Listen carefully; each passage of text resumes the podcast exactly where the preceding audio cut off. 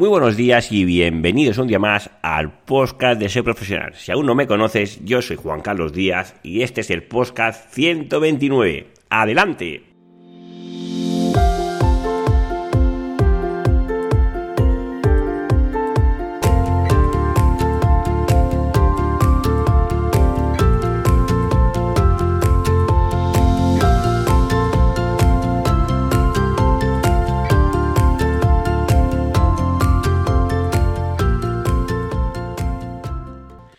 Si aún no me conoces, yo soy Juan Carlos Díaz, ¿vale? Soy el creador de este podcast donde cuento mis experiencias propias en proyectos online o de marketing digital, sobre todo basados en el SEO, basados en el SEM, en el CRO y sobre todo basados en experiencias propias. Antiguamente, para ser concreto, casi hace un año que no lanzo ningún podcast. Y sobre todo os quiero pedir perdón y agradecer a todas las personas que me habéis escrito pidiéndome, por favor, Juan Carlos, vuelve a realizar el podcast. Con lo cual, mil gracias a todas estas personas que me habéis apoyado diciendo que volviera y no dejara este proyecto abandonado. Como ya sabéis, este podcast no tiene ningún fin de lucro, ¿Vale? Es decir, sí que no voy a demandar y exigir, oye, dame un like, dame, hacer lo que queráis. Si me lo dais, mejor. Y si no, pues también, no pasa nada. que me, al final, eh, con ese podcast me conoce gente, pero no es el único fin de darme a conocer y todo esto. Sobre todo es explicar mis experiencias o explicarlas para las personas que estáis empezando en este, eh, sobre todo en el mundo digital o personas que estáis eh, comenzando con un proyecto digital. Ya que hay una serie de novatadas que podemos cometer todos que te van a ahorrar sobre todo mucho dinero y tiempo si sabes cómo acometerlas. Venga, antes de nada os voy a explicar qué leches ha pasado en todo este año que he estado sin publicar un podcast y además de pediros mil perdones, ¿vale? Como ya sabéis, este podcast se publican en la web de SEO Profesional, donde podéis encontrar pues los 128 podcasts que ya he grabado. Mi frecuencia en el tema de la publicación pues ha ido bastante en decadencia. Me acuerdo que comencé con muchísima fuerza y eh, intentando hacer un podcast cada día que casi muero en el intento. Luego lo pasé un podcast a la semana, luego pasé al mes y ahora que ya voy en año en año. Con lo cual vamos aquí un poco con la decadencia. Voy a intentar publicar como mínimo una vez al mes, ¿vale? Y espero no sobrepasarme. Realmente ahora tengo eh, me he liberado bastante más de carga de trabajo y debería de poder cumplir este plan, ¿vale? Antes de nada, os quiero explicar sobre todo qué me ha pasado en este último año. Como ya sabéis, pues eh, estoy muy especializado en el SEO. Mis inicios fueron comenzando, bueno, en el SEO, ¿vale? En el SEO que se hacía mucho hace años atrás, ¿vale? Este que ahora a lo mejor es más conocido como el spam o herramientas, más, bueno, o técnicas más blajateras, ¿vale? Con proyectos propios, luego lo fuimos refinando, dejemos estas estrategias, ya comenzamos a comercializar estos productos no a nivel de esta forma, y bueno, y fui creciendo a nivel profesional, sobre todo mucho en el tema del SEO, ¿vale? Luego, pues porque me quedaba tiempo y soy bastante inquieto, pues comencé a aprender otro tipo de técnicas y estrategias, y sobre todo, pues en este último año, que llevo muchos años en este, en este sector, pues lo que me ha pasado es que he pasado de ser un freelance, ¿vale? Como SEO profesional, ¿vale? A convertirme en el CEO de una agencia, ¿vale? Y sobre todo en el CEO de una agencia, pero que he tenido un crecimiento muy, muy exponencial. Y esto también es complejo de, asimilar o de encauzar, ¿vale? Para que os pongáis un poco en situación, he pasado de ser freelance ahora contar con un equipo de seis personas y ahora podemos gestionar a mejor proyectos de empresas que están en el IBEX 35. Os voy a mencionar uno de los clientes que para mí es estrella, que es el Banco Santander.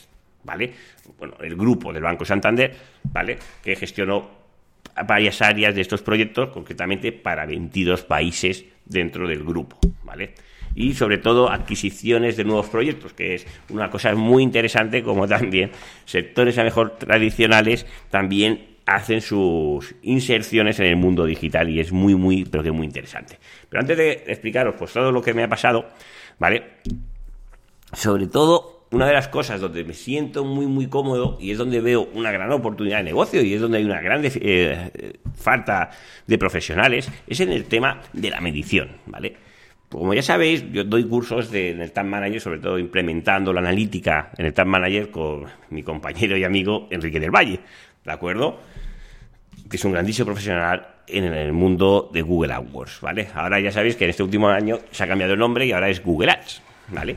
Y esto me permite, bueno, o me ha permitido esta especialización, pues que haya empresas del mismo sector, como puede ser otras agencias o freelance, especializados en el tema del marketing, que contraten mis servicios. Y yo, realmente, es una de las cosas donde mejor me encuentro o, o gran gratitud he tenido en este aspecto, porque me ha hecho crecer mucho profesionalmente y sobre todo he conocido a extraordinarias personas, porque como en todos los sectores hay gente que es muy, muy, muy buena, pero hay otra gente que son unos vendehumos, y esto es así, ¿vale? Y claro, y me encuentro problemas de implementación, vamos a poner tres escenarios, ¿vale?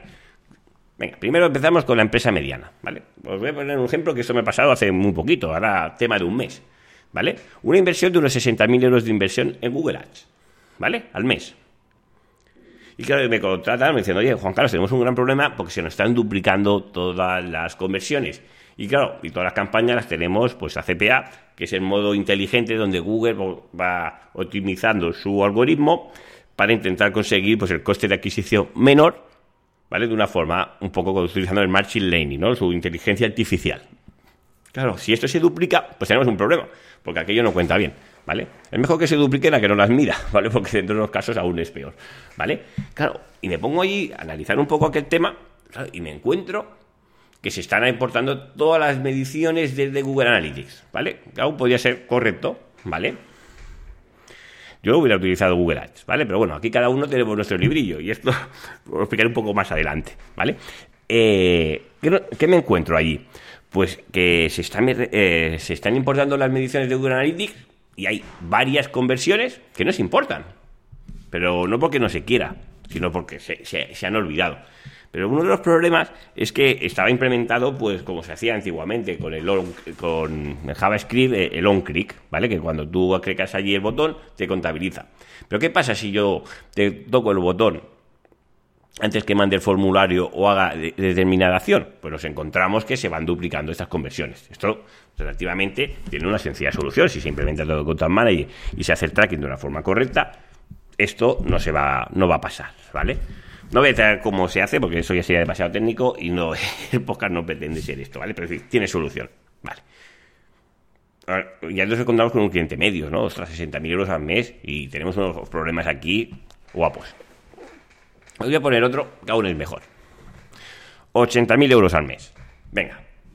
Pero este, lo mejor de todo es que ya no medía. Es decir, llevo seis meses haciendo la campaña y es que no se está midiendo nada esto no puede ser. Es decir, yo no me puedo basar en cuentas que llevo, es decir, que solo mida el clic y la impresión y el CTR. Es decir, es que esto no aporta valor. Es decir, realmente la campaña es ineficiente. Y luego, ¿qué pasa en las partes de los clientes pequeños? ¿Vale? Pues eh, sobre todo ya aquí es la ausencia de medición, ¿vale? Es decir, ya veis que en el grande puede pasar, pero en el pequeño también. A veces me vienen empresas y me pasa muchas veces, mira, llevo cinco años con la cuenta de AdWords, ¿me la puedes mirar, me la puedes, me la puedes analizar, me puedes auditar la cuenta? Claro, y en cinco años es una pena que solo tengas clics e impresiones. No sé qué keywords son las que mejor te están reportando. Es decir, te faltan datos. Y es muy triste que lleves cinco años sin que se haya implementado esto de una forma correcta. Porque al final, eh, aunque te la gestiones tú mismo en la cuenta, es decir, implementa y luego analizas. Pero claro, si solo te basas en clics e impresiones, son métricas banales. Yo quiero saber cuál es la tasa de conversión, cuál es mi coste de adquisición. Datos, ¿vale? Y esto me dice, no, Juan Carlos, es que claro, yo vendo el lead. Bueno, yo, vendo, yo consigo el lead, pero claro, la, la transacción se hace de forma offline. Da igual se puede hacer también. Claro, si lo vamos a hacer para, si tienes 10 conversiones al mes, pues no va a ser muy viable. Pero que si tengo 100, 200 o 1000, se puede hacer perfectamente y no es complejo. ¿Vale? Esto es la parte del bueno, de la, de la analítica que me encuentro que realmente es un punto muy muy débil de las empresas que sí que pueden estar haciendo un gran esfuerzo en el tema de la captación de clientes a nivel eh, de pago por clic, ya puede ser también por Facebook. Bueno, el Facebook ya es un caso, es decir, si en, en AdWords que te lo dan todo mamado cuesta, en Facebook que tienes que hacer a manija el tracking del e-commerce mejorado, esto ya es otro mundo. Pero bueno, no voy a entrar ahí, pero también tiene su tela. Y luego, en el tema del SEO, pues nos encontramos también un poco lo mismo. Es decir, tenemos clientes que se están trabajando de una forma correcta y tienen un crecimiento correcto y puede funcionar correctamente, pero luego también nos encontramos que aún falta mucha madurez en el sector. Es decir, sí que los profesionales lo podemos conocer perfectamente, pero el cliente final muchas veces nos encontramos que se piensa que el SEO es arte de magia. Es decir, oye, quiero que llegues y me coloques en primera posición. Es decir, yo no tengo una varita mágica y te voy a hacer que te coloques en primera posición. Yo voy a hacer una serie de voy a seguir una metodología ¿vale? Que va a llegar, que va a ser de mucho esfuerzo y vamos a intentar a ver cómo podemos salir allá arriba. Pero es decir, no tengo un, secreto, bueno, a no sé que utilice técnicas de estas que luego a corto plazo sí que me pueda llevar una castaña, ¿vale? Una penalización, pero no hay una forma que digas, venga, vamos a hacer esto y ya está, no, pues controlar el rastreo, controlar la indexación, controlar el tema de las palabras clave, bueno, que ya sería, ya las palabras sería un poco más obsoleto y sería la intención de búsqueda, hay muchos temas que se pueden hacer. Y esto eh, también, también lo veo muchas veces cuando alguna vez me han solicitado servicios de SEM, que realmente el problema de este cliente no es el SEM, el problema es el SEO. Porque si tu tráfico, si miro tu canal de adquisición y veo que el 90% de tu tráfico es a través de pago por clic, pues tenemos un problema. Sobre todo, bueno, si es el primer año, aún puede ser admisible, y si son los primeros años, puede tener una estrategia muy, muy fuerte o, mucho push para entrar en los canales y luego ganar tráfico orgánico. Pero claro, si tu empresa lleva 15 años vendiendo online y tu tráfico orgánico es prácticamente cero patatero que solo te encuentran por tu marca, es que no se ha trabajado de una forma correcta. Y no te tengo que venir yo a decírtelo, es decir, eso se ve. lo ideal, en proyectos sobre todo maduros y que ya llevan tiempo, es que el tráfico de pago no supere el 10%. Normalmente suele estar entre un 5 y un 10. Más de ahí no suele estar. Porque la gran parte te viene de parte orgánica y esto es decir, yo no creo que haya un proyecto que sea rentable, sobre todo a largo plazo, que solo pueda vivir el canal de adquisición de pago por clic sí que puede vitaminar y impulsar al principio, pero se tiene que apoyar en otro. Y por eso, entre otras cosas, Monte Convertian, ¿vale? Porque con el SEO solo no se puede vivir, es decir, tienes que hacer más cosas, ¿vale? Y, esto a veces, no, yo solo hago SEO, yo el SEO no, que esto de pago por clic, no sé qué. No, tenemos que tener un poco la mente abierta y ver que eh, eh, cruzar las estrategias de diferentes canales nos va a aportar mucho mayor beneficio, sobre todo al cliente, porque te va a aportar mayor rentabilidad y un coste de adquisición menor. Luego, a, nivel de SEO, lo que sí que te puedes encontrar es con proyectos, y tengo la gran suerte de contar con algunos de ellos, que tienen retos profesionales muy potentes a nivel técnico, ¿vale? Es decir, ya os he comentado, una de las cosas que me gusta mucho es el tema del SEO internacional, ¿vale? Y ahora recientemente, pues he entrado en un proyecto que se va a realizar, bueno, o el proyecto es para 55 países, Y además está hecho desde aquí, desde España. Porque, bueno, como ya sabemos del mundo online, tenemos que tener la mira no solo en la parte local, sino tenemos que, con la suerte que podemos mirar a, nivel internacional, porque los costes... he cortado algo aquí. Los costes de salir a nivel internacional son totalmente distintos como si fuera una tienda física. ¿Vale? Tienda o proyecto físico, es decir, que vendas lo que hagas o servicio que realices. ¿Vale? Claro, y esto, hacerlo de una forma correcta y diferenciarnos de los demás, para, de una forma técnica a nivel de SEO, a veces tiene una complejidades técnicas detrás en programación y que se debe desarrollar que son muy, muy complejas. Pero bueno, si se pueden lograr dar esa solución, esos proyectos funcionan muy, muy bien. Pero claro, tiene que haber un equipo preparado para esto. ¿Vale? Y esto a veces cuesta de entender y es difícil de encontrar estos proyectos porque una de las cosas es que cribo, bueno, yo creo que una de las, partes que he tenido en mi crecimiento es porque he sabido cribar muy bien. Qué tipología de cliente quiero, ¿vale? Es decir, ostras, cuando tengo una persona que te pregunta, oye, quiero hacer SEM, les digo, quiero hacer SEO, no, quiero que me posiciones primero haciendo SEO y te está hablando del pago por clic, ya ves que esa persona no sabe muy bien lo que quiere, ¿vale?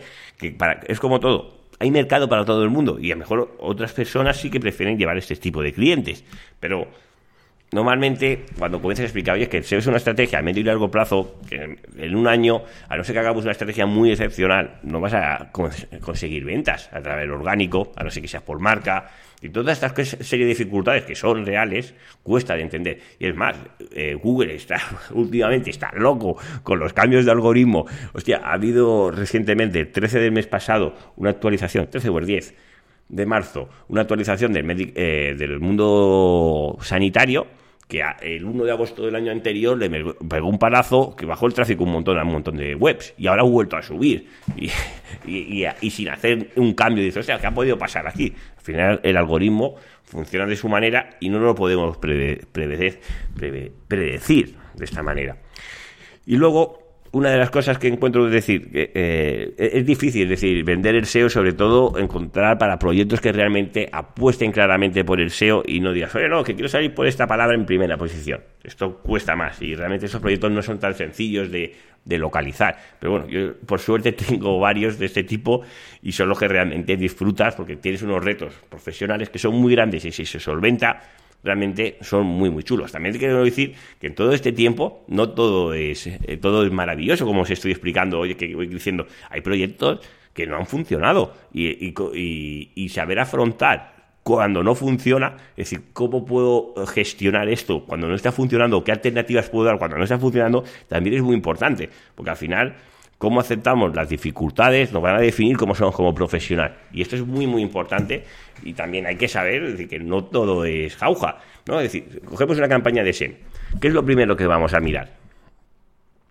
Primero, por lo menos desde mi punto de vista, lo que voy a mirar es que el cliente tenga rentabilidad, es decir, que la campaña pueda ser rentable. Y cuando si consigo que esta campaña sea rentable, voy a ver cómo puedo escalar, siempre que el cliente dice escalar esta, este volumen, ¿vale? Pero claro, si ya llego allí diciendo, no, es que yo voy a empezar poco a poco y y a medida que funcione voy escalando. Bueno, sí, claro, eso es maravilloso si se pudiera, pero no siempre es así. Porque cuando tú entras en, un, en una competición que tienes 60 denunciantes que están haciendo lo mismo que tú, tú entras ahí con muy poquito y es que no puedes, ¿sabes? Y esto hay que tenerlo claro. Si os fijáis, las empresas que tienen, sobre todo, eh, gran presencia o que eh, funcionan o que son lo mejor las que están de moda uh, últimamente, todas tienen unas campañas muy, muy potentes a nivel digital, todas, que yo conozca por lo menos. Venga, vamos a ver, y otro tema que me comentan muchas veces, y es donde hay más, a mejor, cuando hablo con los profesionales, es el tema de los precios, ¿no? Dice, Juan Carlos, ¿cómo puede ser que la misma persona haciéndome esto me cobre X haciéndome eh, otra persona me cobre X por cien? Y al final, es que eh, yo creo que hay cabida para todo el mundo y eso pasa en muchos sectores, no solo en el mundo digital. Es decir, esto si vamos a, no sé, a servicios de electricidad, a, la construcción, nos encontramos siempre que hay una disparidad de precios muy, muy grande, ¿vale? Y al final, como, creo yo que todo esto depende un poco del cliente y de su mercado o donde vaya a ir. Es decir, yo he visto muchísimas publicidades, a hacer, hacer páginas web por menos de 300 euros. Y hombre, yo me pongo a hacer números y por menos de 300 euros, esto no cuadra. O, lo que se entrega no va a ser muy allá. ¿Vale? Es decir, va a ser un diseño allí muy básico y una página web y ya está. ¿no? Y, luego me dicen, no, Juan Carlos, pero claro, las dos están mortadas en WordPress. Bueno, espera, no se explica la otra. Una por 300 y otra por 6000. ¿Vale? dice, pero no, pero que las dos están montadas en WordPress, que utilicemos la misma tecnología, no significa que sean iguales. ¿Vale? Es decir, os voy a poner un ejemplo que, queda más claro. Es decir, una empresa, cuando desarrolla un producto nuevo, normalmente hay un gasto o una inversión muy grande en I más D, ¿vale? Porque intenta desarrollar algo que sea diferente, que la competencia no lo tenga, ¿vale? Con lo cual hay un desarrollo de I más D grande, ¿vale? Después de hacer ese desarrollo, bueno, si es, un producto digital, tendré que realizar un diseño, un estudio de usabilidad y de experiencia de usuario, ¿vale? El UX, ¿vale? Y, todo esto. Esto, que hay que hacer un prototipado, eh, hacer focus group, y hay una serie de metodología detrás, esto cuesta un dinero, es decir, cuesta un trabajo y un esfuerzo. Y además, hazlo de una forma correcta, porque si lo haces mal tampoco te va a servir para nada.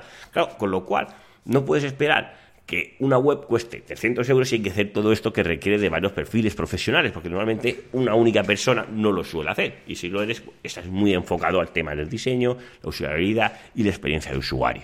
Y además, si luego sabes programar la web, ya eres el puto crack. bueno, y esto que os cuento con el SEO también es extrapolable no solo, digo con el SEO, disculpad, es el primer día y se me está yendo la pinza. Eh, no es solo con el diseño web, esto nos encontramos en todos los servicios. En SEO, pues pasa lo mismo. Conozco empresas, o bueno, conozco, a lo mejor no conozco ninguna, pero sí que veo anuncios que te hacen SEO por 100 euros al mes y conozco empresas que te cobran más de 6.000 euros al mes. Es decir, cada uno tiene su target, ¿vale? Pero estoy convencido, y esto o puedo dar fe, o bueno, puedo dar fe no porque no conozco los de 100, pero estoy convencido que lo que se va a realizar en una estrategia o en otra son totalmente distintas, ¿vale? Porque seguro que en el 6000 pues también, también se están incluyendo los contenidos y hay muchas cosas más que en el otro no está. Y al final, ¿qué necesitas tú? Pues bueno, dependerá también de tu ambición, ¿no? Es decir, ¿tu objetivo cuál es? Captar clientes, pero ¿cuántos? ¿Vale? Es decir, necesito uno, necesito uno al año o necesito uno cada minuto. Es decir, al final, cuando digo tratar clientes, también puede ser ventas o servicios.